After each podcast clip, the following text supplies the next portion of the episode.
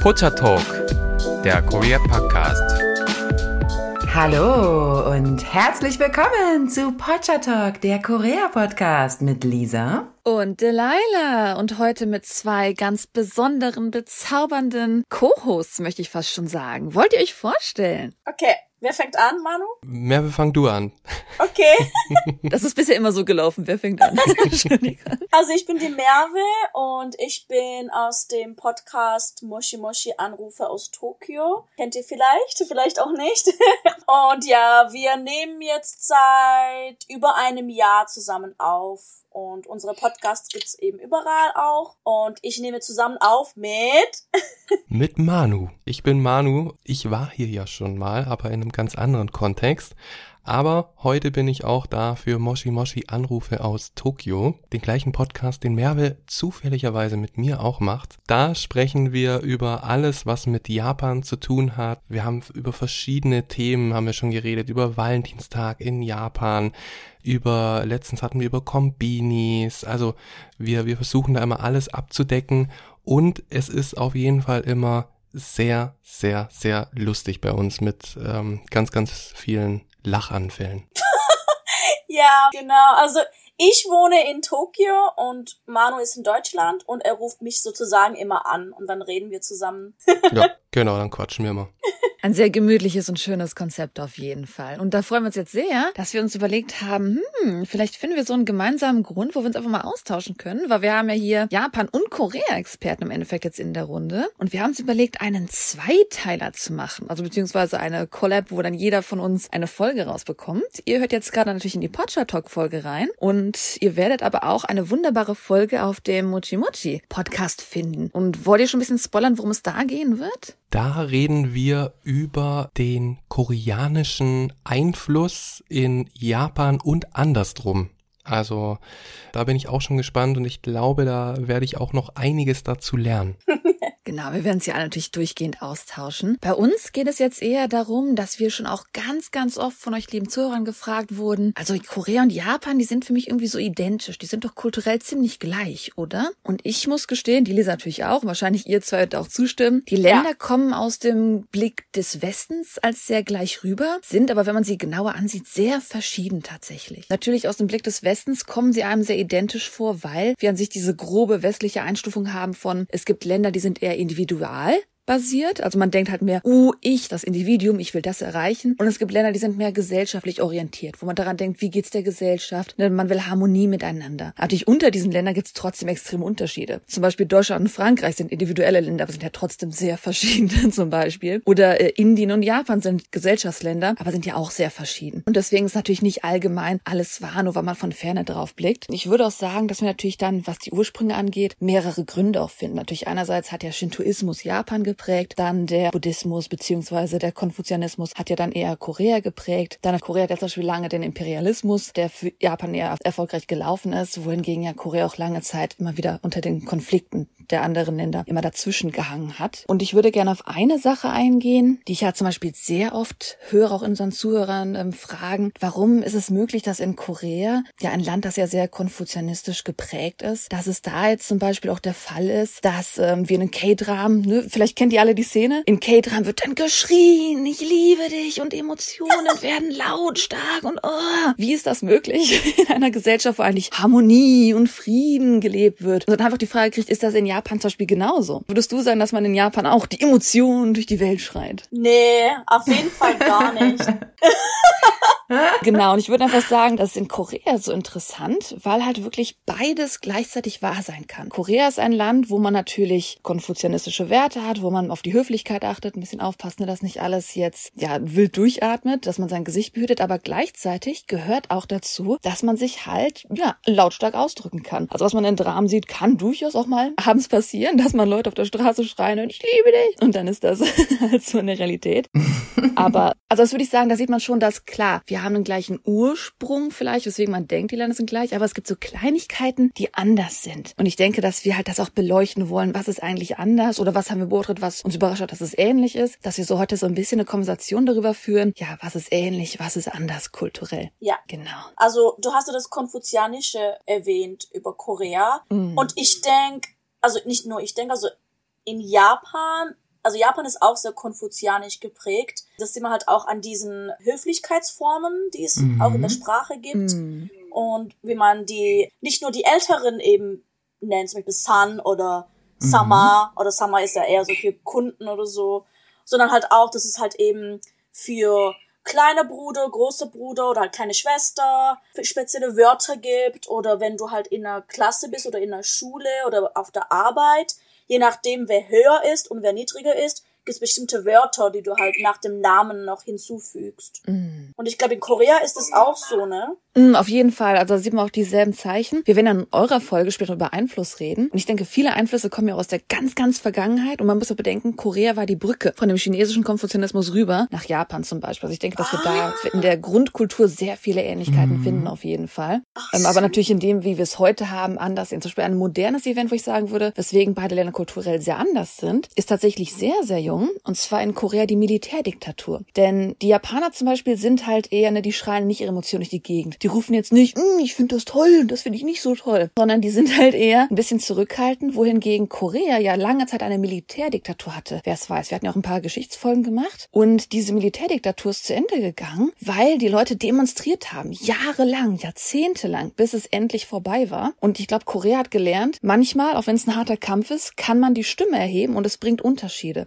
Wohingegen Japan, möchte ich mal sagen, ja sehr gemütlich darin war, wie das Volk mit ihrem Imperialismus umgegangen ist und da mit den Entschuldigungen nach dem Krieg auch. Deswegen da schon in der neuesten Zeit man auf jeden Fall zwei sehr verschiedene Wege auch beobachten kann. Mhm. Das kann ich total bestätigen aus meinem Berufsalltag, weil ich sowohl mit äh, japanischen Kunden als auch mit koreanischen Kunden arbeite. Und wir sagen das immer so scherzhaft bei uns, dass wenn die koreanischen Kunden unzufrieden sind, dann diskutiert man stundenlang mit denen mitunter, ja. Und wenn die japanischen Kunden unzufrieden sind, dann merkt man es gar nicht, aber hinterher bekommt man eine bitterböse E-Mail, wo dann alles nochmal aufgelistet ist, was missfallen hat. Und das ist wirklich so, das kann ich wirklich aus meiner eigenen Erfahrung sagen, dass man teilweise total überrascht ist, dass die dann hinterher, ja, sich nochmal melden und sagen, es hat ihnen nicht gefallen oder das vielleicht dann so, so ganz kleinlaut irgendwie manchmal so andeuten und man denkt sich, hä, ich habe gar nicht gemerkt, dass hier irgendwie ein Problem vorgelegen hat, äh, kommunikativ oder so, während bei den koreanischen Kunden, oh, da merkt man das aber ganz deutlich, ja, wenn da irgendwas nicht stimmt. Also das ist schon sehr interessant Ja. und für mich einer der größten Kulturunterschiede. Hm. Ja, Merve, du hattest ja auch mal ähm, im Podcast in einer Folge, da hattest du ja auch mal erwähnt, du hattest ja, glaube auch so eine Situation, wo du irgendwas anhattest, oder? Ah, Und das war nicht ich, sondern meine Freundin, die hatte Ah. so, so Socken an mit so Rüschen oder keine Ahnung, halt so extra, also bisschen auffälligere Socken. Extra kawaii. Mhm. Ja, genau, so mega kawaii Socken. Und halt die Schuhe waren halt wie so Loafer. Also man hat dann die Socken eben so rausschauen sehen. Die Chefin oder halt sowas wie die Chefin hat dann eben ihre Socken gesehen und hat so gesagt, oh, deine Socken sind aber süß. Und dann hat sie gesagt, ah, danke und so. Und dann am nächsten Tag kam dann der, der kleinere Chef, also der Untergesetzte von ihr, Mhm. aber halt o- unser halt ähm, Vorgesetzter. Mhm. Und der ist halt ein Türke gewesen, also ein westlicher. Und er hat dann so zu meiner Freundin, also er hat halt mit ihr reden wollen, hat dann gesagt, ja, ähm, die Junko-san, die hat gesagt, dass deine Socken nicht ähm, geeignet sind. Das ist ja interessant, weil da habe ich Ja. aus Japan auch, ich das sind wahrscheinlich auch dann so die individuellen Erfahrungen, die man macht. Weil zum Beispiel, ich habe ja, wie gesagt, auch mal in Japan gelebt und da war es so, ähm, ich hatte einen, so ein Hello Kitty Longshirt an und meine Chefin in Japan, ich habe auch eine Zeit lang dann mal in äh, Hoikuen gearbeitet, also so eine Art Vorschule ist das. Und die hatte dann halt mein Hello Kitty T-Shirt gesehen, gesagt, oh, magst du Hello Kitty? Und ich so, ja, finde ich ganz süß. Und am nächsten Tag, als ich dann in die Hoikuen kam, ein ganzer Geschenksack voll mit Hello Kitty Sachen, ein Make-up-Set, einen Hut, ein Schminkset. da hat man dann eher halt, ne? Du hast ja einen guten, coolen Job es, wer gehabt. unterstützt es wenige. Ja, also ich denke, in so einem Kindergarten ist vielleicht, hattet ihr vielleicht nicht so strenge Dresscodes, oder? Mhm, genau. Aber ich würde auch sagen, diese Kawaii-Mode, zum Beispiel die Söckchen da rausgucken, das habe ich sehr, sehr oft gesehen in Japan Ja. tatsächlich. Ja. ist interessant, dass jetzt vielleicht an deiner Schule da, aber glaube ich gut, der Schulen. Je nachdem, was man für ein Image auch haben möchte, ja, wenn die sich Mhm. vielleicht ein bisschen mehr äh, businessmäßig orientieren. Aber im Kindergarten Genau. passt natürlich. Ja, das war halt Berlitz, kennt ihr vielleicht auch. Ah ja, das ist ja Erwachsenenbildung, genau. Genau, ja, da wollten die halt eben nicht so dieses Kawaii-Image haben, denke ich. Versteht man. Ja. Da können wir nochmal drauf kommen, denn ich habe mir auch ein paar Punkte gemacht zu unserem Thema heute. Und einer der Punkte ist Mode. Tatsächlich. Mhm. Ich finde, wenn man über Mode denkt, vor allem wenn die Leute, die noch nie in Japan waren, über Mhm. Japan nachdenken, möchtest du vielleicht sagen, was denkst du, was Leute in Deutschland über Mode in Tokio denken? Die denken so schrill und crazy und bunt und abgefahren. Genau. Und Manu, du hast ja auch schon mal Tokio besucht. Wie sieht denn die Realität aus? Ja, nicht ganz so. Also nicht ganz so schrill und bunt, ähm, sondern äh, eher, ich glaube, man ist dann, glaube eher enttäuscht, wenn man denkt, das ist alles schrill und bunt und so Harajuku-Style. Mhm. Das ist nämlich nicht so. Genau, du sprichst schon Harajuku an. Ich denke, viele denken wirklich an das, was sie als Harajuku kennen. Und ja, Harajuku ist absolut der Punkt der Mode, also der Street Fashion, was das angeht. Aber, wenn sich halt die Japaner im Alltag besonders anguckt, die haben in der Regel, man muss sagen, einen sehr, sehr gut geschneiderten, das ist super wichtig in Japan, halt so einen guten geschneiderten Anzug zu haben, der auch nicht günstig war. Aber es sind halt meistens auch eher sehr schlichte Anzüge. Es ist halt eher so dieses, ja, schwarze Arbeitsleben, gerade halt in diesen Bürojobs zum Beispiel. Und da sieht man halt schon einen Unterschied mit Korea auf jeden Fall kulturell, weil in der Arbeitswelt in Korea kann man zwar auch, muss man vielleicht Anzüge tragen, aber man kann halt experimentieren, man kann seine Persönlichkeit zeigen, man kann so ein bisschen Expressionismus wirklich leben. Und das hat man in Japan nicht wirklich. Und ich finde, da sticht wirklich dieses, dieses, dieses, es gibt ja einen Satz in Japan, vielleicht kennst du den auch, Merve. In Japan wird gesagt, der Nagel, der heraussticht, wird niedergehauen. Und Ja. das merkst du auf jeden Fall allgemein diesen Kulturunterschieden. Klar, wie Ja. gesagt, Korea hat auch dieses Gesellschaftsdenken, aber Korea hat auch dieses, ich kann zeigen, wer ich bin, ich kann mich ein bisschen ausdrücken. Und das hast du in der Regel in Japan halt nicht so stark. Genau, vor allem in der Arbeitskultur, die Mode, die man da halt eben tragen kann, ist sehr limitiert. Also ähm, bestimmte Farben, die man halt tragen ähm, darf, bestimmte Schnitte, wie du gesagt hast. Und aber in der Freizeit so, und zwar auch so die gängige Mode, das ist dann meistens so ein bisschen weiter geschnittene Sachen, bisschen cooler, vielleicht so beige und weiß sind sehr beliebte Farben hier, dass es halt so sauber aussieht. Aber es gibt halt eben auch verschiedene Arten von Mode. Zum Beispiel halt eben diese Kawaii-Mode, Lolita-Mode. Es gibt mega, also mega im Kommen ist gerade auch so diese Hype-Beast, so diese Streetwear-Mode. Ach, das kommt jetzt erst nach Japan, das ist ja auch interessant. Nee, also es gab's eigentlich schon auch bisschen länger. Aber ich denke, das wird jetzt durch den Einfluss auch durch Korea, weil ich glaube, der, der Hypebeast, also die Hypebeast-Mode ist in Korea, glaube ich, bisschen extremer als jetzt in Japan.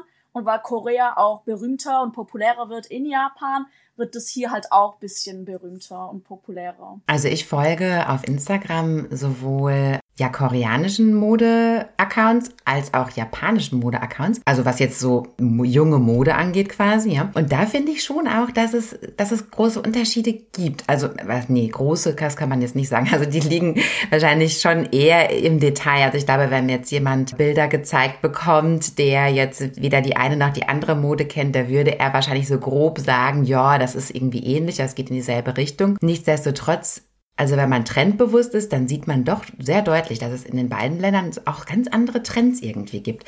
Also wie gesagt, so in den Details, zum Beispiel jetzt in Korea ist eine bestimmte Tasche angesagt, ja, diese komische, ich kann das gar nicht beschreiben, so eine Steppoptik irgendwie. Mit der Tasche läuft jetzt jeder rum. Und die ist zum Beispiel in Japan jetzt gar nicht so angesagt gerade. Also das finde ich schon ganz interessant, dass die auch unterschiedliche Trends haben, wo man doch oft den Ja. Eindruck hat, Trends seien auch sowas Globales, mehr oder weniger. Aber Japan ist da sehr eigen, finde ich. Japan hat eigentlich auch nicht so wirklich so ein starkes so Trendding. Ich habe gehört, dass in Korea, wenn da was Trend ist, dann muss jeder das haben, wenn du halt dazugehören willst. Mm. In Japan gibt es zwar auch Trends, aber wenn du da jetzt nicht mitmachst und deinen eigenen Stil hast, dann ist es auch okay. Also da wird dich halt Genau. niemand ausschließen oder halt, Da stimme ich genau. Oh, das, da muss ich auch zustimmen. Und zwar, was ich sehr interessant finde, wie gesagt, wir haben ja gerade einen Satz gesagt mit ne, der Nagel, der heraussticht, was ja eher auf Japan zutrifft. Aber was Trends angeht, da finde ich, trifft das eher auf Korea zu. Und wenn du in Japan in der Subway bist, dann kannst du dich umschauen und du siehst, oh, die mögen eher so, so Nature-based Fashion. Oh, das sind die Harajuku-Leute. Ah, das sind die Anzug-Leute. Mhm. Oh, das sind Leute, die wahrscheinlich abends feiern gehen. Das siehst du in Japan im Zug. Wenn du in Korea im Zug bist, dann siehst du nur das Alter von den Leuten. Weil jeder hat den Trend, der gerade trendig ist. Ja, Weil Absolut. die Leute, die verstecken sich so ein bisschen im Alltag. Du siehst nicht, wer ist jetzt der, der abends feiern geht. Ich sag mal, viele in Korea zum Beispiel auch, die nehmen die Feierklamotten mit in den Club und ziehen sich im Club dann zum Beispiel erst um, weil die auf der Straße nicht erkannt werden wollen als jemand, der feiern geht. Und ich finde in Japan tatsächlich, da wird nicht so gejudged, was trägst du, sondern da kann jeder halt seine Fashion schon ausleben in seiner Freizeit. Natürlich auch so auf der Arbeit, wo Regeln gibt. Aber in Korea, da versucht sich jeder so ein bisschen zu verstecken und erst wenn er dann Bock hat, auf Instagram oder im Club zu zeigen, wer ist, dann wird gezeigt, was man für eine Fashion-Mode hat eigentlich. Ja. Mich würde mal interessieren aus männlicher Sicht, was Manu gut gefällt. Denn ich glaube, wir drei Mädels schauen da doch eher so ein bisschen auch auf die weibliche Fashion. Was würde Manu denn sagen? Wo sind die Unterschiede und bist du einem Trend vielleicht mehr, also einer Richtung vielleicht mehr zugeneigt? Also ich muss sagen, ich hatte jetzt auch so das Gefühl, dass eher so die Trends, zumindest so in den letzten Jahren, eher so aus Korea kommen. So, weil da irgendwie mit zunehmender Popularität äh, auch in, in der Welt hatte ich eher so das Gefühl, dass es daraus kommt. Aber so vom mhm. Stil, ich weiß nicht, also ich finde es ja schon gut, wenn es so gut durchmischt ist, so wie jetzt, wo wir jetzt gesagt haben, äh, so wenn man in der U-Bahn hockt und dann äh, sitzen da äh, irgendwelche, die Harajuku Girls, dort äh, sitzen die Salaryman und dort sitzen dann, keine Ahnung, irgendwie so die bisschen, so die Visual Key Leute, keine mhm. Ahnung. Ähm, das finde ich schon irgendwie cool. Aber ich, ich habe so ein bisschen so das Problem damit, dass es halt, äh, was wir jetzt gerade eben auch schon hatten, dass es ja dann doch immer so nur so oberflächlich okay ist, so, weil dass man dann doch irgendwie so in bestimmten Sachen dann es halt wieder nicht okay ist und dann mhm. so hintenrum irgendwie dann gesagt wird. Ja.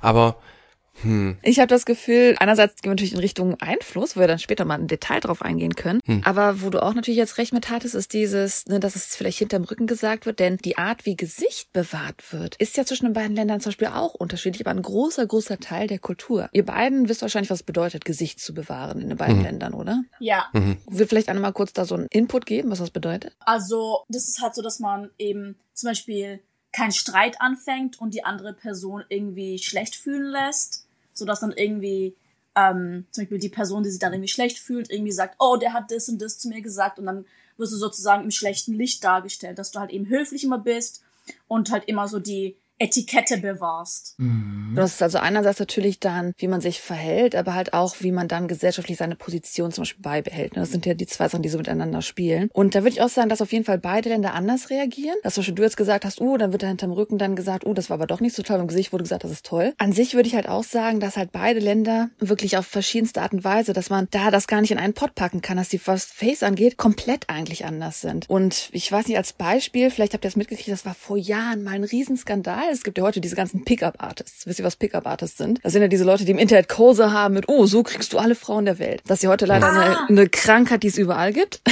das ist ja leider mhm. überall im Internet. Diese Männer, die sagen, oh, wenn du Durst musst, kriegst du die Frau. Aber es gab, als das angefangen hat, gab es einen Riesenskandal so um boah, 2013, 14, ganz früh noch herum, von einem, der berühmt wurde, weil er in Japan gesagt hat, in Japan kriegst du jede Frau der Welt. Und da hat er dann Videos gezeigt, wie er sich einfach nur aus unserer Sicht, die vielleicht Japan kennen, sich blamiert hat ohne Ende. Und wer halt japanische Kultur kennt, der weiß, die Reaktion, wenn man konfrontiert wird mit etwas Unangenehm in Japan, ist zu lachen. Also nicht, dass man mhm. jemanden auslacht, sondern man mhm. lächelt. Man mhm. gibt den Personen das Gefühl, dass nichts falsch läuft. Die lächeln einfach nur und werden dich nie wieder kontaktieren. Sowas in die Richtung ja. ist das. Und da sieht man halt daran, wie halt das Gesicht schon alleine, also du weißt in dem Moment nicht, wenn du die Kultur nicht kennst, dass du gerade einen riesen Fauxpas begehst. Mhm. Und viele Leute, die solche Fauxpas begehen, die werden halt merken, dass sich die Leute dann einfach nicht mehr bei dir melden, keinen Kontakt mit dir pflegen zum Beispiel. So mache ich es allerdings auch ganz gerne, muss ich sagen. das ist aber ganz schön unhöflich. Bye.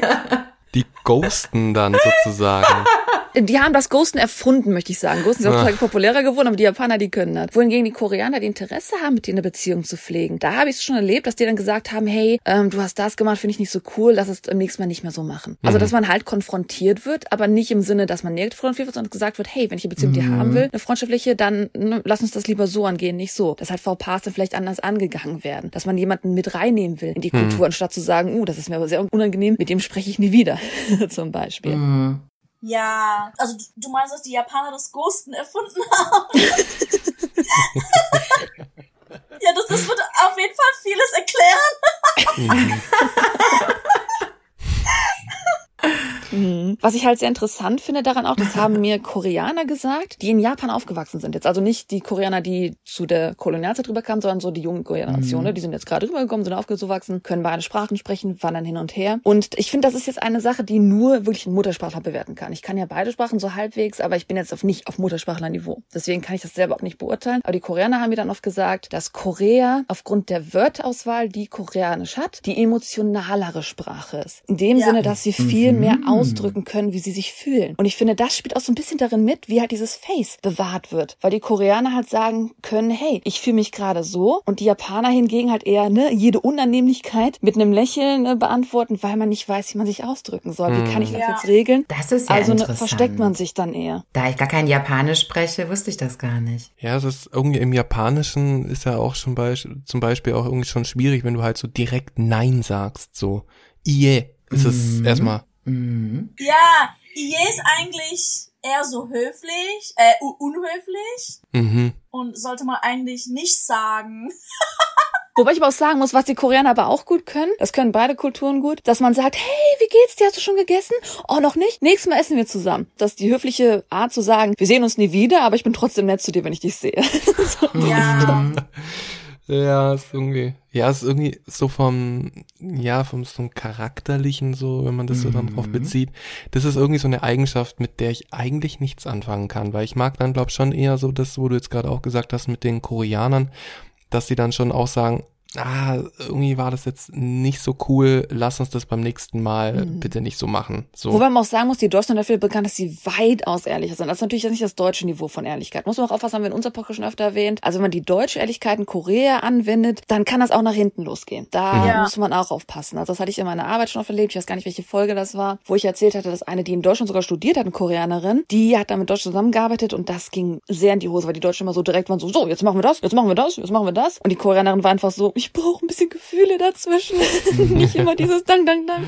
Aber zur, als, als Pro zur japanischen Kultur muss ich aber sagen, dass mich persönlich das immer sehr reizt an anderen Kulturen. Dass man erst denkt so, oh Gott, was geht denn hier ab? Ja, das verstehe ich ja überhaupt gar nicht. Ne? Und dass man sich dann da so reinarbeiten muss. Ne? Das finde ich eigentlich immer toll. Ne? Und ähm, in Japan sind meine persönlichen Fortschritte jetzt bis jetzt auch so mäßig gewesen. Also finde die Folge persönlich auch heute sehr spannend. Ja, ich äh, bekomme auch noch neue Einblicke. Ich habe jetzt noch mehrere kleinere Punkte aufgeschrieben. Wir, Gefühl, wir gehen jetzt gerade in dieses große Allgemeinthema rein. Mhm. Wir können mal die kleineren Punkte kurz mhm. ansprechen. Merve, wie läuft denn Bezahlung in Japan ab? Bezahlung? Viele denken, es ist immer noch ähm, auf Cash basiert. Äh, aber eigentlich kann man fast überall mittlerweile auch elektronisch zahlen. Eben nicht nur mit Kreditkarte, sondern halt auch mit deiner Transportkarte, mit deiner, mm, mit deinem Handy, Apple Wallet kann man zahlen oder mit anderen irgendwelchen Arten von elektronischer Zahlung kann man zahlen. Mhm. Ähm, wo du halt aufpassen musst, sind halt so kleine Mom-and-Pop-Shops oder so Essensstände. Da kann man vielleicht nicht immer elektronisch zahlen. Da mhm. sollte man vielleicht auch bisschen Cash dabei haben.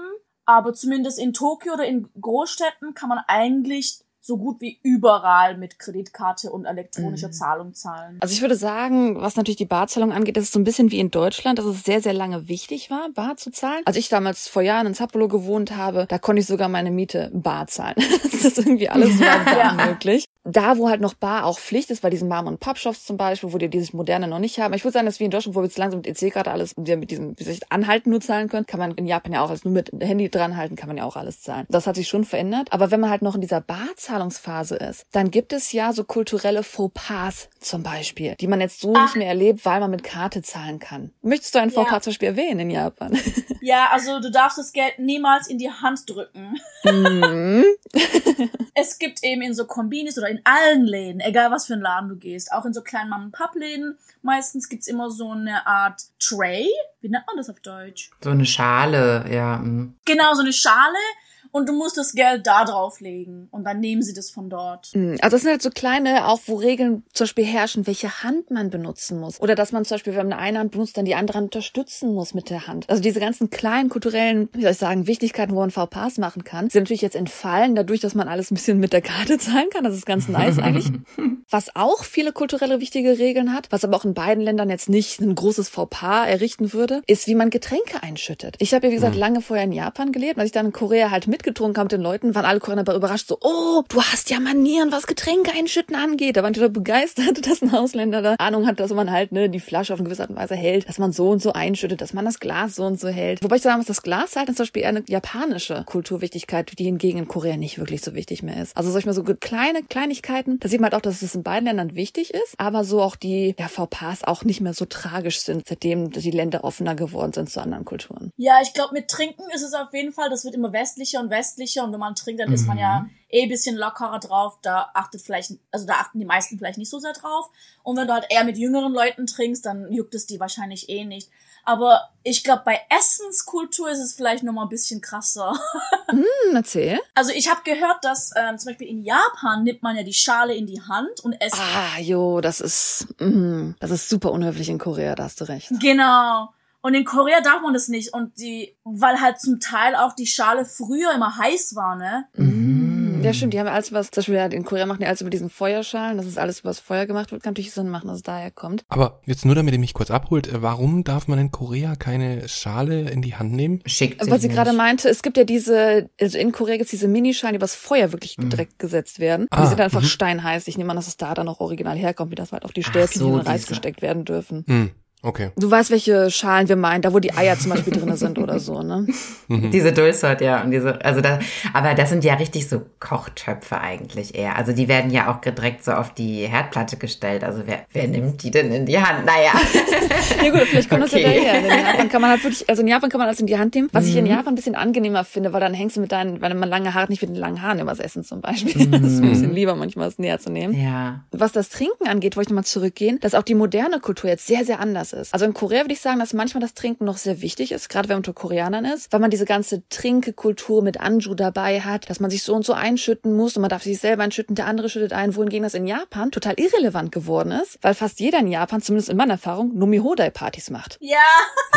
Willst du eben Nomi-Hodai erklären? Einer von euch? Ja, also Nomi-Hodai ist einfach nur all you can drink. Also du zahlst einen Betrag und dann kannst du so viel trinken, wie du willst. Und das ist meistens in den Isakayas, also in diesen Bars. so Pubs, japanische mm. Pubs. Ja gut, es gibt ja extra Bars dafür. Mm. Genau, es gibt auch so Bars, wo du halt vielleicht kein Essen hast, sondern nur trinken. Aber meistens ist es in Isakayas mit, also da gibt es halt auch Essen und dann kannst du so ein Nomi-Hodai-Menü bestellen. Da kannst hm. du für zweieinhalb Stunden so viel trinken, wie du willst. Genau, das heißt, du hast die Anschupflicht nicht mehr und es muss dir auch keiner nachschütten, weil du kriegst immer wieder einen Cocktail vom Kellner nachgereicht im Endeffekt. Und in Korea hingegen habe ich einmal, da sind Lisa nicht doch gewesen, da war ich so froh, da habe ich eine Nomi Hodai Bar gefunden. Natürlich die koreanische Version davon. Einmal, wir waren da 28 Mal, Girl. Nee, also ich wollte nicht, nicht, dass wir da einmal waren, sondern dass ich eine dieser Bars gefunden habe. Also es gibt nur eine dieser Bars, die ich jemals gefunden habe, das meine ich eher damit, weil diese Bar hat sogar schon vor Corona, also es war nicht wegen Corona, Corona schon zugemacht, weil das einfach kein Modell in Korea war. Ich habe eine Frage dazu. Also wenn ich ja? früher, äh, wenn ich früher in Japan war, da habe ich immer die Erfahrung gemacht, dass wenn man gerade, wenn man Cocktails oder was heißt Cocktails, Longdrinks, wie auch immer, die haben dann irgendwie auf der Karte so Peach Cooler oder so nennen die das dann immer, ne? Ähm, wenn man sowas bestellt, dann dann trinkt man das so als als westlicher Mensch und denkt sich ist da überhaupt Alkohol drin? Also offiziell ja, so wird's halt verkauft. Aber da ist doch immer sehr, sehr wenig Alkohol drin. Also am liebsten habe ich mir dann da immer noch so einen Shot dazu bestellt und mir den dann da selbst reingeschüttet. Wird man da nicht irgendwie ein bisschen veräppelt, wenn man jetzt zu so einer zweieinhalb Stunden Flatrate-Party geht, weil man dann da total wenig Alkohol in den Getränken hat? Oder hat sich das geändert mittlerweile? Es kommt drauf an, was man bestellt auch. Also ich sag natürlich da an sich, die Japaner haben vielleicht größeren Asian Flush, würde ich auch sagen. Also Asian Flush ist ja, dass du sehr schnell auf Alkohol reagierst. Das habe ich sehr extrem in Japan mehr gesehen bei den Leuten als in Korea. Und es kommt halt darauf an, was du bestellst. Zum Beispiel, ich habe bei Nomi Hodai selten Cocktails bestellt. Man kann halt auch die anderen Getränke bestellen. Man kann zum Beispiel Ume, Soju und so einen Striss bestellen. Lemon Sour. Genau, also da würde man dann eher diese Getränke bestellen. Man kann ja schnell trinken, schnell nachbestellen. Es gibt ja kein Limit, wie viel du in den zwei Stunden schaffst zum Beispiel. Ich glaube, diese Getränke sind auch so ein bisschen gender-based. Zum Beispiel dieses mhm, süße Getränk, was mhm. du erwähnt hast, Lisa, mit diesem Peach mhm. und so, wo halt irgendwie das so schmeckt, als wäre fast kein Alkohol drin. Ich glaube, das ist eher so für die weiblichen Kunden gedacht. ja. Und, äh, und die meisten Frauen wollen halt vielleicht nicht so mega betrunken irgendwo in der Ecke liegen und rumkotzen. Ist ein kultureller Unterschied, weil in Korea möchte man das nämlich schon, habe ich oft den Eindruck. Nicht als Frau. ich glaube nicht als Frau. Echt? Doch, auch als Frau. Also, also in Korea muss man schon wirklich sagen, dass da richtig getrunken wird. Wirklich. Also da wird nicht wie auch oft angenommen, irgendwie so vornehmen, ja, nur so ein bisschen und wir vertragen ja alle nicht so viel. Also da wird richtig Gas gegeben, ja, was eigentlich für Deutsche viel zu viel ist, ja, weil man dann wirklich irgendwann in der Ecke einschläft, aber so schon tausendfach beobachtet und auch gesellschaftlich ja sehr akzeptiert in Korea, während es in Japan aus meiner Sicht zumindest, aus meiner subjektiven Sicht eher den Männern vorbehalten ist, so richtig zu Ja. trinken und Frauen weniger, ne? Ja, also es gibt natürlich auch ein paar Frauen, die dann irgendwie rumliegen und die Freunde müssen die irgendwie nach Hause tragen oder so, habe ich auch oft gesehen, aber nicht so oft und nicht so krass wie jetzt bei Männern. Und ja, die Männer würden dann vielleicht so ein Highball trinken oder Lemon Sour, was halt ein bisschen stärker dann au- auch ist. Das schmeckt man dann auch richtig. Und wenn du halt als Frau vielleicht nicht so mega betrunken sein willst, dann bestellst du dir so ein Peach Fuzz oder so Peach Fizz. Irgendwie sowas. Da könnte vielleicht mal so ein bisschen auf die Rollen an sich springen, also wie Frauen und Männer eigentlich vielleicht kulturell auch an sich sehr anders sind. Weil natürlich eine Sache, die mir absolut immer wieder ja aufgefallen ist zwischen Korea und Japan. Na klar, ne, die Leute heiraten heutzutage spät, das ist alles schwieriger, das ist alles teurer, Bildung und so weiter. Aber in Japan gibt es immer noch diesen ganzen Christmas Cake Gedanken. Habt ihr davon schon mal Ja. gehört, was das, be- ja, was das bedeutet? Naja, vielleicht nicht so krass. Ich glaube, es gibt's hier auch nicht mehr so krass. Also jetzt vor kurzem beim, also erstmal vielleicht für alle Zuhörer, die es nicht wissen. Christmas Cake bedeutet, Weihnachten wird in Japan am 25. gefeiert. Und in der Regel kauft man sich KFC, einen fetten Bucket voll mit Chicken.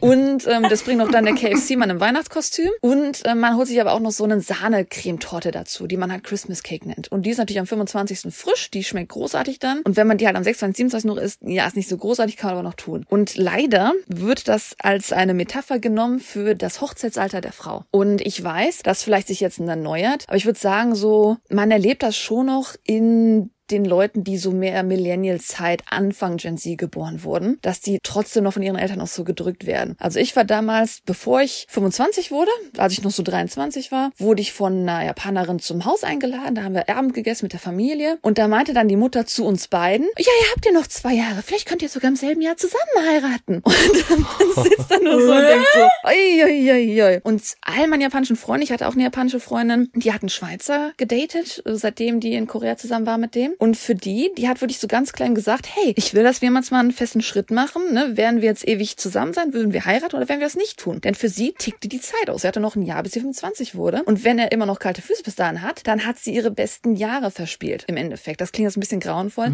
Aber halt in vielen dieser Generationen, wo die Eltern noch drücken, sind das die Gedanken, die da so ein bisschen mitspielen. Und klar, das ist natürlich jetzt weniger. Aber also wer halt wirklich eingeladen wird, wer ehrlich von so Leuten hört, der kriegt dann halt auch schon mal solche Antworten, dass das auf jeden Fall wahr ist. Und dass halt, was auch der sich natürlich unterscheidet jetzt, weil natürlich die wirtschaftliche Situation immer schwieriger wird, dadurch wird sich auch Sachen verändern. Allerdings kulturell gewünscht ist häufig noch, dass die Frau sofort Hausfrau wird, dass die im Haus bleibt, dass die die Kinder ernährt. Das ist natürlich finanziell nicht mehr so einfach heutzutage, aber kulturell ist es immer noch auf jeden Fall gewünscht. Und viele meiner Freundinnen, die habe ich dann getroffen, als sie dann 25 wurden mit ihrem Mann, den sie gerade mal ein Jahr kannten. Da haben sie dann gesagt, ja, wir gucken gerade nach einem Haus, das wir in Tokio kaufen können, das ja auch schon eine hohe Nummer ist. Dann ja, und ich will auf jeden Fall zu Hause sein und Kinder erziehen. Und ich sah nur den Mann daneben, wie er schon mental am Kämpfen war, dass er das alles finanziell stemmen muss. Aber so ist es kulturell halt äh, leider für die auf jeden Fall auch gewesen. Ja, also ich habe von diesem Christmas Cake Ding gehört, aber halt eigentlich das erste Mal auf Social Media, dass das halt in Japan, dass manche immer noch so denken. Ich glaube, vielleicht weil ich in Tokio halt immer bin und die Japaner, die ich halt treffe, die fragen mich eigentlich nie nach meinem privaten Leben. Und auch wenn ich sage, wie alt ich bin, die fragen mich nie, bist du verheiratet, hast du einen Freund, hast du Kinder? Meistens werde ich nicht gefragt, außer, ja, also eigentlich nie. Bis auf letztes Jahr, wo ich einen, einen Job hatte, und das war in Yokohama, in so einer kleineren Gegend, fast schon dörflich. Und da haben sie mich dann gefragt, nachdem ich halt gesagt habe, wie alt ich bin, haben mich dann die anderen so Lehrerinnen so gefragt, oh, bist du verheiratet, hast du Kinder? Und ich war dann so kurz geschockt, weil ich dachte so, oha, das ist mir in Japan bisher noch nicht passiert, dass mich jemand gefragt hat, ob ich verheiratet bin.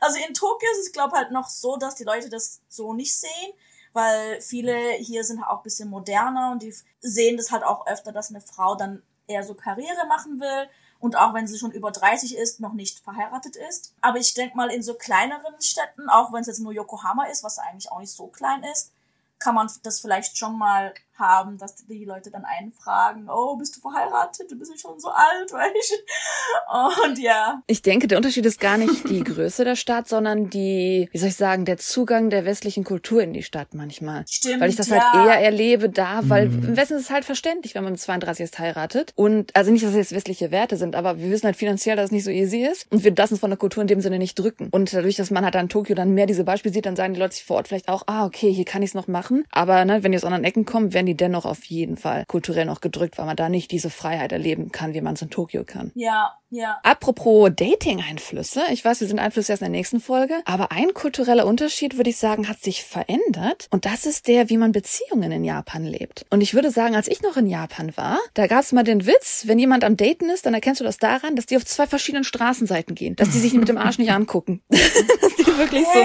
gar kein Interesse aneinander haben und nichts zeigen, weil man das halt so, ne, wie du schon vielleicht erwähnt hast, man spricht Leute nicht auf ihr Privatleben an und man hat Ah, eigentlich ja. nur die engsten Leute im Kreis und nur den engsten Leuten wird gesagt, hey, in die habe ich so einen kleinen Crush oder hey, mit der bin ich zusammen. Das heißt, wenn du im Freundeskreis bist im Engen, dann kriegst du das natürlich mit. Aber in der Öffentlichkeit würdest du das nicht erkennen. Die sieht man nicht, dass die datet. Ja, Wer jetzt aber zum Beispiel auf Netflix unterwegs ist und sich so die modernen Dating-Shows ansieht, wie zum Beispiel Love is Blind Japan, da seht ihr einerseits natürlich den Altersunterschied heutzutage auch, aber dass die Leute viel, wie möchte ich sagen, öffentlicher geworden sind, ihre Beziehung zu zeigen, dass auch viel mehr leben wollen. Und das ist in, aus meinen Augen, was ja in den letzten zehn Jahren, sag ich mal, geworden ist, ein sehr junger Unterschied, wo ich auch ein bisschen sagen würde, da kommen wir später noch im Detail auf jeden Fall drauf zu, dass da Hallyu, also die K-Pop-Wave, mitgespielt hat auf jeden Fall. Denn damals war es so, dass natürlich gesagt wurde, hey, die japanischen Männer wollen dieses traditionelle, Frau bleibt zu Hause, Mann arbeitet, was ja in Korea nicht ganz weg ist, das gibt's ja auch in Korea noch, aber wer sich halt die K-Drum ansieht, wer sich K-Pop ansieht, der hat das Gefühl gehabt in Japan, dass die koreanischen Männer offener sind, dabei zu sein bei der Kindererziehung, offener sind beim Haushalt dabei zu sein, wenn die Frau mal Hilfe braucht. Und deswegen gab's erst mit diesen großen Schwarm mit koreanischen Männern, zum Beispiel auch gerade die, die dann Bands haben und in Dramen waren, zum Beispiel CN Blue, der Frontleader hat ja damals in You Are Beautiful, das ist dann riesengroß in Japan geworden. Dann hatten halt die Japaner so, uh, wie schön das wäre, wenn ein Mann in Japan halt auch so wäre, der ein bisschen zuneiglicher, emotionaler, offen und einem auch hilft. Und ich glaube, das hat so langsam, jetzt wo K-Pop berühmter wird, populärer wird, dazu beigetragen, unter vielen verschiedenen anderen Faktoren bestimmt auch, dass das Leben, das Dating anders gelebt wird in Japan. ja, also ich muss da auch zustimmen, dass es jetzt so ein, so ein neueres Konzept ist.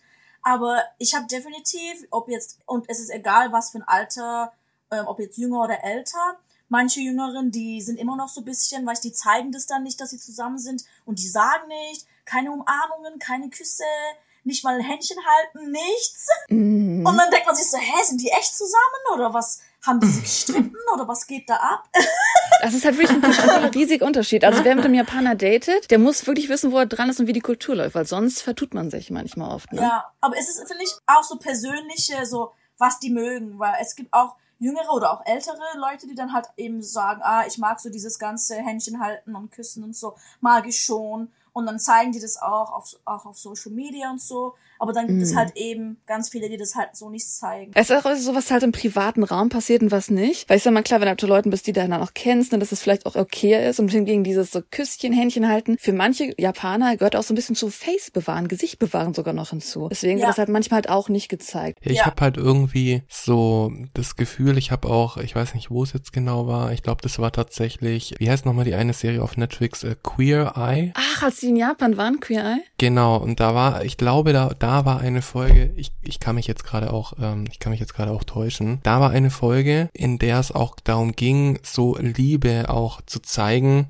zwischen den Menschen und auch in der Familie. Und da war dann auch irgendwie so eine, die meinte, dass äh, sie so ihrer Tochter, glaube ich, ähm, auch nie so wirklich gezeigt hat, dass sie sie liebt oder auch gesagt hat oder so. Mhm. Also deswegen ist so für mich so diese Liebesbekundungen sowohl in der Öffentlichkeit, dass man eben dann zum Beispiel auch sich in der Öffentlichkeit nicht küsst oder Händchen hält, aber auch so im Privaten habe ich im Gefühl, dass da schon Luft nach oben ist, vor allem im Privaten. Ich meine, im Öffentlichen, man kann jeder für sich selber entscheiden, aber dass man dann im Privaten manchmal auch so mitbekommt, so Geschichten, dass man sich nicht so sagt, dass man sich liebt oder so. Das ist vielleicht auch, vielleicht hat es auch tatsächlich wieder was damit zu tun, äh, was vorhin schon gesagt wurde, dass vielleicht im Japanischen nicht so viel Möglichkeiten in der Sprache bestehen, so emotional zu reagieren. Finde ich immer schade. So, das ist sowas, da, da finde ich so die japanische Gesellschaft Okay, das ist super allgemein gefasst. Wir sind natürlich super allgemein, also an alle Zuhörer jetzt gerade. Das ist Ja. natürlich, dass wir unsere allgemeinen Anekdoten hier verbreiten.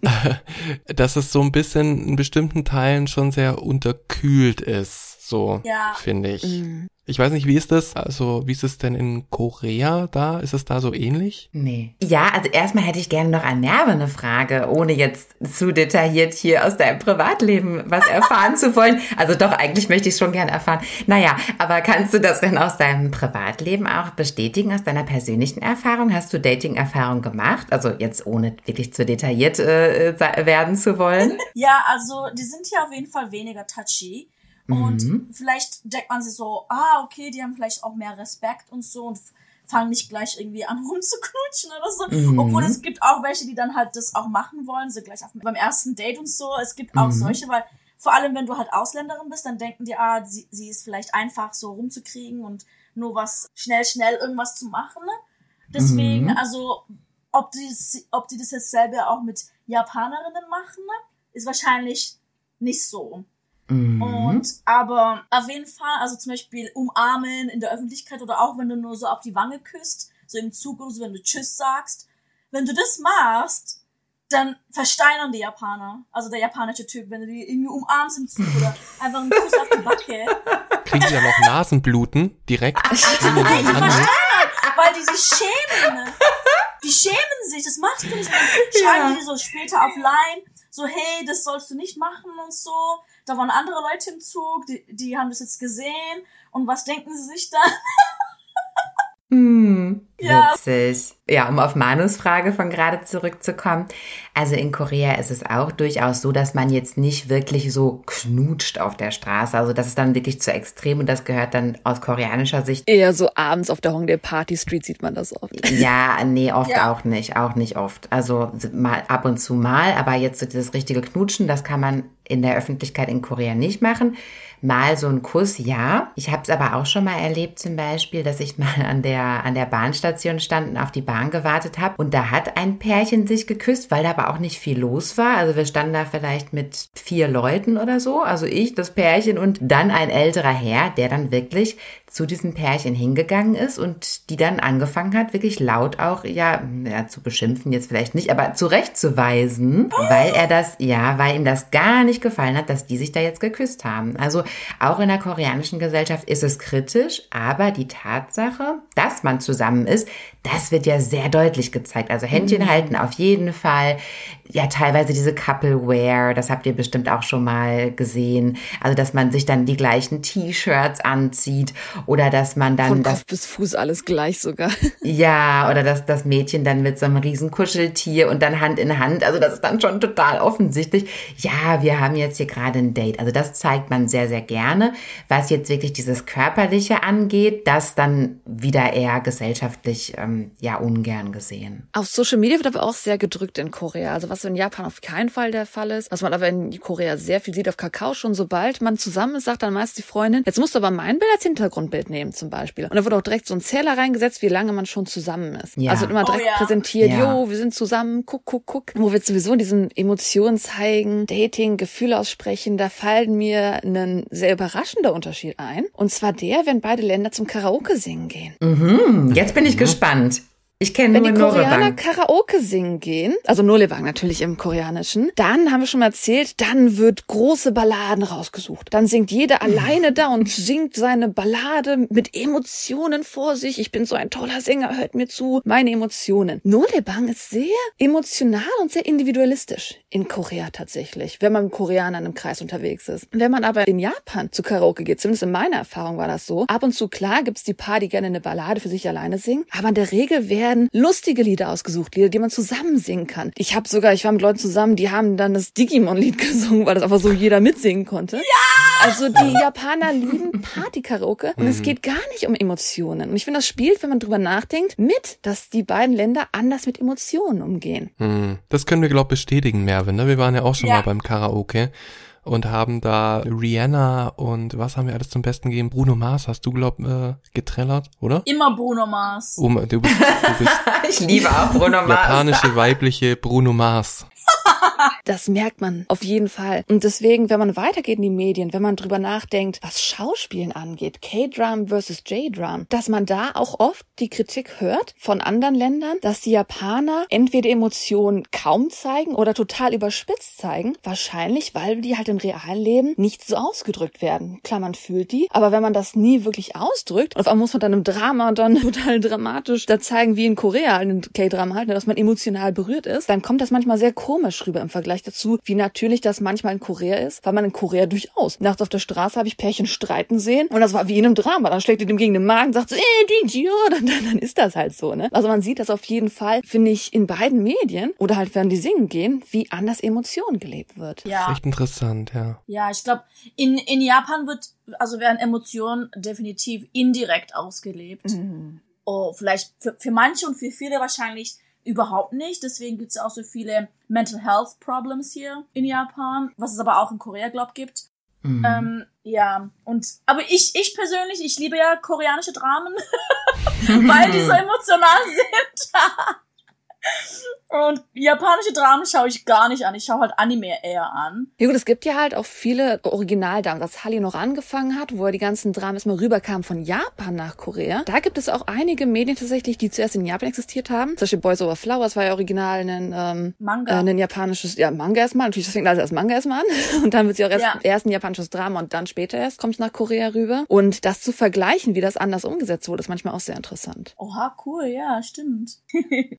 Ich habe auf meiner Liste noch einen Punkt, den ich sehr amüsant fand. Und zwar den, dass es nur in Japan das Paris-Syndrom gibt. Das, das Ah, war's. ja. Klär uns auf. Ja, das Paris-Syndrom ist, äh, also weil so viele Japaner eben ähm, verliebt sind in Paris, vor allem halt Eiffelturm. Es gibt sogar einen Japaner, der den Eiffelturm, glaub, geheiratet hat oder so.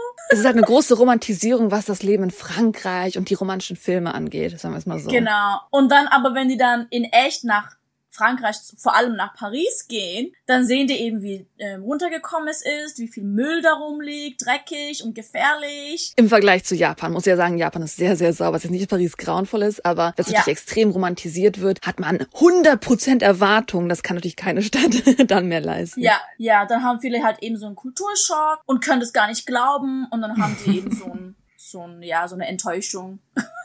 Kommen dann depressiv in Anführungszeichen nach Japan zurück und haben dann das Paris-Syndrom.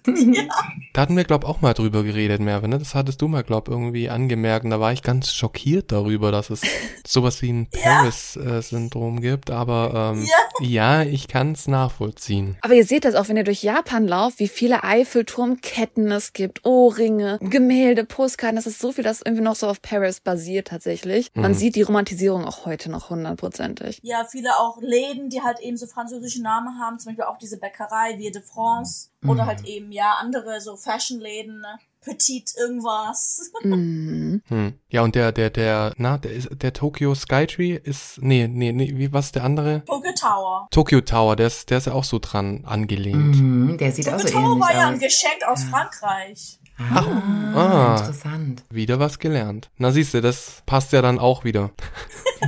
Ich habe auch irgendwie letztens erfahren, ne? Anscheinend hätte der Eiffelturm hätte eigentlich nur für eine kurze Zeit lang sein sollen und hätte eigentlich nach ein paar Monaten wollten die das eigentlich ähm, wieder wegmachen Mhm. in Frankreich, aber dann blieb es doch und dann wurde das irgendwie zum Ikon von der Stadt Mhm. und dann haben die das auch als Geschenk dann irgendwie für Japan oder halt eben für Tokio gegeben. Aber ich weiß nicht genau, warum sie das gegeben haben, aber ja. Ich glaube, dass halt diesen Hype-Faktor bekommen hat, gerade weil ja seit Jahren oder seit Jahrzehnten, wer weiß wie lange schon, diese Romantisierung stattfindet. Also zum Beispiel habe ich gesagt, in Sapporo gelebt und da haben die halt auch sich dann so einen Fernsehturm hingebaut, der einfach aussieht wie so eine Mini-Eiffelturmstatue. So, ey, voll krass. Hm. Habt ihr auch schon mal das Paris-Syndrom gehabt? nee. Ich habe tatsächlich, ich habe immer gedacht, weil ich sag mal, das ist ja immer so manchmal diese leichte Konkurrenz zwischen Deutschland und Frankreich, dass da vielleicht manches dran wahr sein könnte. Und dann bin ich mal nach Frankreich gegangen. Also meine Eltern sowieso fahren jedes Jahr nach Frankreich, aber ich war einfach nur ein paar Mal da zu Besuch. Und immer, wenn ich mich dann, ich bin ein Mensch, der sagt immer, pff, Bus fahren, ich kann auch laufen den Weg. Da habe ich mich schon mal oft immer überschätzt, wie lang die Strecke denn ist. Und da haben mich dann auch schon mal Franzosen so gefragt, hey, wo müssen sie denn hin? Weil man hat gesehen, dass ich Tourist bei der Kanada war, wo ich lang gehe. Hier. Dann so, ja, wieder zu dem Hotel. Oh, das ist aber furchtbar weit weg. Ich fahre sie eben. Also die Franzosen, die ich halt getroffen habe, die sind natürlich super nett gewesen. Aber es war halt auch nicht in Paris, es war halt außerhalb. Ich habe so ein bisschen hm. gehört, dass Paris so ein bisschen ist wie die Fahrradwege in Amsterdam. Da möchte man auf keinen oh Fall draufstehen. Gott. Das ist so ein unfassbar guter Vergleich. Das kannst du dir gar nicht vorstellen, wie gut er ist, denn ich, als ich in Amsterdam war, wurde ich nämlich auf diesen Fahrradwegen von Fahrradfahrern mehrmals überfahren. Und es war wirklich, es war wirklich äh, schockierend. Und deswegen finde ich den Vergleich, ich glaube, den nehme ich jetzt auf, wenn ich über äh, Paris und so weiter reden möchte, weil das passt super. Also an sich, die Franzosen sind nett, aber Großstädte haben immer ihre eigenen Marken. Ich will mich jetzt auch nicht mit Berlin zum Beispiel gleich vergleichen. Das ist halt immer, immer mhm, anders. Ja, ja, ja, das stimmt. Ah, stimmt. Manu ist auch kein großer Berlin-Fan, ne? nee, irgendwie von Großstädten muss ich wirklich sagen, da hat mich bisher so am allermeisten, glaub, tatsächlich Tokio abgeholt. Weil mhm. irgendwie, gut, ich war jetzt auch noch nicht in so vielen Großstädten der Welt, aber. Seoul ist noch auf der Liste, soweit ich weiß. Ja, auf jeden Fall. Auf, auf jeden Fall. Dann schauen wir mal, wo das dann da, wie das dann da besteht, ob ich dann ein Soul-Syndrom dann auch irgendwie krieg. Mal schauen. Aber ähm, kann nicht ja. passieren. Ist wirklich, ist wirklich schön. Nee, ist wirklich schön. Okay, ja, gut. Dann bin ich, dann bin ich beruhigt. Mm. Dann bin ich mm. beruhigt, ja. Soweit ich weiß, haben wir auch noch eine große Liste, was Einfluss auf Japan angeht und andersrum, der japanische Einfluss auf Korea. Ich denke mal, wir sollten unseren lieben Zuhörern jetzt mal die Chance geben, dass sie gleich die Folge wechseln können und mal bei Moshi Moshi reinhören können. Genau. Ich wollte aber noch was fragen. Ja. Ich wollte noch, ich wollte auch gerne noch ein Thema ansprechen. Und zwar, ähm, und zwar das Schönheitsideal der beiden Länder. Denn auch da mhm. ist es ja schon so, dass man vielleicht so auf den ersten Blick sagen würde, ja, das ist doch ähnlich, ja. Also helle Haut vielleicht, äh, schlanke Erscheinung oder so in dem Sinne, ja. Aber dennoch oder das habe ich zumindest gehört und möchte jetzt mal Merves Meinung dazu wissen und Manu dann natürlich auch, ähm, hm. ist es so, dass ja jetzt Südkorea, was die Schönheitseingriffe angeht, ist ja jetzt eins der Hauptländer eigentlich der Welt, ne, die da auch führend sind, auch was, auch was Innovationstechniken angeht und so weiter. Und in Japan habe ich gehört, hat man doch immer noch auch die Meinung, dass man seinen natürlichen Körper eigentlich eher nicht verändern sollte oder eher nur im Notfall sozusagen, äh, dass es also ja. nicht so gängig ist oder so, so salonfähig, dass man solche Eingriffe machen lässt. Was sagt ihr dazu? Stimmt es? Genau so ist es, ja. Ach. Punkt. Punkt. Tschüss. ja. Ich sag mal, in Korea ist ja so, dass man halt auch gesagt wird, ne, man muss für den Job dann so und so aussehen, also geht man dann eher unter das Messer zum Beispiel. Also in Korea ist ja ein ganz schwieriger Vergleich, weil da wirklich viel, viel akzeptiert wird gesellschaftlich im Vergleich dann zu anderen Ländern an sich auch. Genau, deshalb würde ja. mich jetzt von Merve interessieren zum Beispiel oder auch von Manu, was seht ihr so auf der Straße? Also seht ihr da auch, dass das mal beworben wird, ah, hier ist eine Schönheitsklinik oder so, weil sowas sieht man in Korea halt oft, ne? Ja, hier gar nicht. Merve, du hattest letztens, wir hatten bei uns da glaube auch mal irgendwie das mal angerissen über die Schönheitsideale und hattest du erstens auch diese Schönheits-OPs angesprochen, aber auch, dass äh, im Zuge dessen, dass viele sich auch unters Messer legen, weil sie diese, ähm, die, die, das Schönheitsideal, dem du auch, das du auch hast, diese Tränensäcke da, hast du erwähnt da, glaub, ne? Du hast ja gesagt, so, genau. diese Augenringe sind ein Schönheitsideal. Ja, also die meisten legen sich da halt dafür nicht unters Messer, sondern die machen das mit Make-up. Die machen mhm. dann eben so einen Schatten unters Auge und dann ziehen die so eine Linie unters Schatten, dass es halt so aussieht, als wäre es unterm Auge geschwollen. Die lieben so diese geschwollenen mhm. Tränensäcke unter den Augen. Das heißt Aegyosal in Korea. Wie heißt das in Japan? E was? Aegyo? Aegyosal heißt das in Korea. Cutes Fett. Aber es gibt auch verschiedene Make-up-Trends in Japan. Es gibt tatsächlich auch die, dass du so müde Augen hast, was dann so ein bisschen wie Wein aussehen soll. Es gibt, es gibt da ja, so verschiedene Trends. Das ist dann so gar nicht Egiosal, sondern was anderes. Ja, ja. Ja. Mein Gott, müde Augen. Das ist ja dann, da wäre ich ja perfekt. Es geht nicht darum, dass die Augen müde sind, sondern es geht um dieses zerbrechliche, das hat, was mal halt in mhm. Anime so ein Kritikthema ist, dass halt das sehr cute natürlich sehr süß ist. Es ist ja immer mhm. dieses, mh, hm, wo die Grenze ist mit okay und nicht okay. Aber halt diese, diese Augenringe tatsächlich eigentlich dieser Trend her, das soll halt aussehen, als du geweint hast, ob du so ein bisschen zerbrechlich halt bist. Mhm. Das, mhm. dann, ja, das ist halt ein Make-up-Trend. Ja, so ein bisschen kindlich. Mhm. Genau. Und Also ja, es gibt auf jeden Fall nicht so viele ähm, Schönheitsoperationen. Das machen dann Mhm. meistens eher. Und es hat auch so ein bisschen so einen negativen, mh, so ein negatives Image hier. Ja, die denken dann irgendwie, du bist ein Host oder irgendwie, Hm, stimmt, das ist häufiger der Fall. ja, weil Hosts sehen ja eher aus wie so Anime-Charaktere, wo die dann irgendwie sich die Augen operieren lassen Mhm. und das Gesicht schleifen lassen und so weiter. Einen riesen Schönheitsunterschied, der mir gerade auffällt, die Zähne. Schiefe Zähne Ja. sind schön Mhm. in Japan. Das ist süß, das ist kindlich und die werden auch nicht verändert, wohingegen Korea ja alles gerade und weiß sein muss. Zum Glück, das ist der gute Einfluss von Korea, was wir vielleicht auch später sagen ähm, werden, ähm, sind die schiefen Zähne heutzutage nicht mehr so populär. Also bei der neuen Generation sieht man das eigentlich.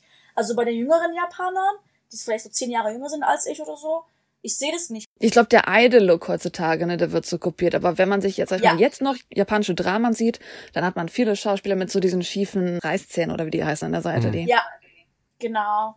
Reißzähne, ich glaube. Ja, ihr wisst ja die Zähne, die daneben. Zähne ist dasselbe. Das waren damals Reißzähne, als wir noch Tiere waren. Damals Dasselbe. im, im Neandertal. Wer kennt sie nicht, die japanischen Reißzähne? Reißzähne, die bekommen ja eine ganz andere Bedeutung jetzt in diesem Zusammenhang. Ja, wenn du noch Vampir-Cosplay machst, dann ist das nee, passend. wegen Reis. Also Reis. Nein. Ah, ja. Stimmt. Das ist, das ist gut, ja, stimmt. Reis gegessen. Ja. Reis. Der ist nicht schlecht. Aber ich hätte jetzt da eine kurze Frage noch. Wie ist es denn, Merve, du kannst dann auch mit äh, in Japan sagen und dann auch andersrum in, in Korea. Steht man dazu, dass man Schönheitsoperationen gemacht hat? Also sagt man das? Sagt man so, ja, habe ich gemacht? Oder ist es auch so etwas, wo man verschweigt? ja, ja Manche ja. sagen das, aber ich glaube, wenn du ein ähm, Celebrity bist, dann sagst du das nicht. Mhm. Hm, Ich denke, man schweigt da eher. Also man muss auch eng mit der Person sein. Also in Japan sage ich jetzt. In Japan schweigt man eher, außer man ist eng mit der Person. Vielleicht gibt die dann einem sogar Tipp, wenn man super eng mit denen ist. Mhm. Aber ich sag mal, man sieht ja. Ja. auch in Korea die japanischen Schönheitstouristen. So ist es ja nicht. Aber in Korea, ich denke, es ist für viele halbwegs natürlich, dass man zumindest Botox macht, dass man sich die Augenlider gemacht hat. Das heißt, Mhm. da ist man jetzt nicht so heimlich mit. Aber bei Mhm. großen Eingriffen, da sind die dann auch ein bisschen, ne, dass sie jetzt nicht alles zugeben wollen zum Beispiel. Mhm, Ich sag mal, es ist ja in. Deutschland auch nicht anders. Das ist halt, ja, für die auch so ein Geheimnis, von dem die nicht überreden wollen. Das ist halt von Kultur zu Kultur, von Mhm. Mensch zu Ja. Mensch eigentlich mehr auch anders. Also in Korea ist es auch so, dass, das würde ich schon sagen, dass natürlich auch Eingriffe, die man sieht, die kann man ja dann vielleicht auch gar nicht so verheimlichen. Ne? Also wenn man sich jetzt wirklich optisch richtig verändert hat. Aber generell denke ich, dass es auch international, dass man natürlich am liebsten einfach schön wäre. Und ich, ich glaube, so, so die Philosophie, ja, oder?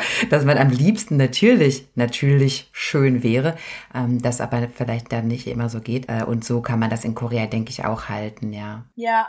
Ja, ich glaube, die Schönheitsoperationen in Korea sehen natürlicher aus. Wobei in Japan sehen die Schönheitsoperationen, glaube ich, bisschen unnatürlicher aus. So wie Mhm. Anime-mäßig so. Ah, die haben diesen chinesischen Stil, dass die Knochen zu eng gemacht werden zum Beispiel. Genau, ja. Das sieht schon unecht aus, also wie eine Puppe fast in. Japan. Okay, ich denke mal, also zeitlich haben wir jetzt schon einiges zusammengequasselt. Wie ihr wisst, es geht weiter. Also ihr müsst jetzt, wenn ihr Interesse habt, es gar nicht vorbei, ihr lieben Zuhörer. Es geht noch ganz aufregend weiter. Denn wir werden, wie gesagt, über die Einflüsse zwischen Korea und Japan sprechen, wie sie sich gegenseitig beeinflusst haben. Und da geht es weiter auf. Bei Moshi Moshi Anrufe aus Tokio. Yay! Wir danken euch ganz herzlich fürs Zuhören. Wir hoffen, es hat euch auch so viel Spaß gemacht beim Zuhören, wie es uns beim Aufnehmen gemacht hat.